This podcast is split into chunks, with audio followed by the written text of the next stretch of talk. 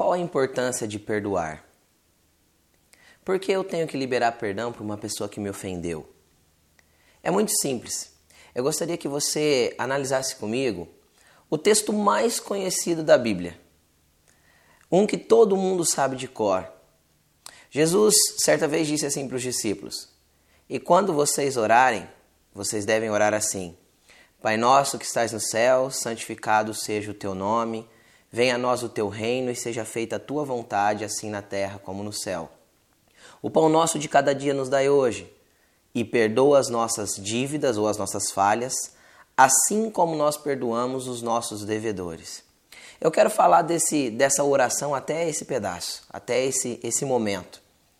Quando Jesus falou que nós deveríamos pedir para Deus o perdão assim como nós perdoamos aqueles que nos ofenderam, ele não deveria, ele não disse que nós deveríamos chegar a Deus e pedir que ele nos ajudasse a perdoar alguém.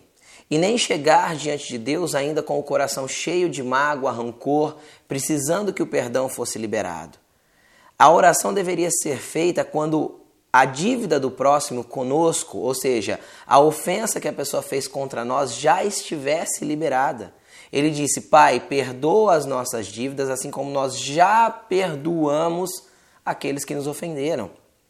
Então, o perdão não é, não é algo que eu posso segurar comigo. O perdão não é algo opcional. Na verdade, em outro texto, Jesus disse que se eu for chegar diante de Deus e eu lembrar que eu tenho alguma coisa contra o meu irmão, é para é primeiro eu ir lá, me reconciliar com ele, para depois eu me apresentar diante de Deus. Então, meu querido, eu queria que você entendesse que reter o perdão seria o mesmo que, que eu comer uma comida estragada, por exemplo, e querer que a pessoa que está sentada do meu lado passe mal. Não tem jeito, a indigestão vai ser minha, o estômago ruim vai ser meu, quem vai passar mal sou eu com essa comida estragada. A, a falta de liberar perdão para a pessoa que te ofendeu, meu querido, vai causar danos na sua vida. Então perdoe. Perdoe hoje, não deixe para amanhã. Procure essa pessoa, reconcilie-se com ela. Peça perdão a ela. Não deixe que aquilo que te ofendeu entre no seu coração.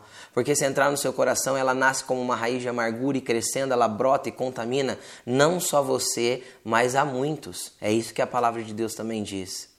Então, o Senhor Jesus quer que você hoje peça para Ele ajuda para que você consiga perdoar e que ainda hoje você procure aquela pessoa que te ofendeu e reconcilie-se com ela.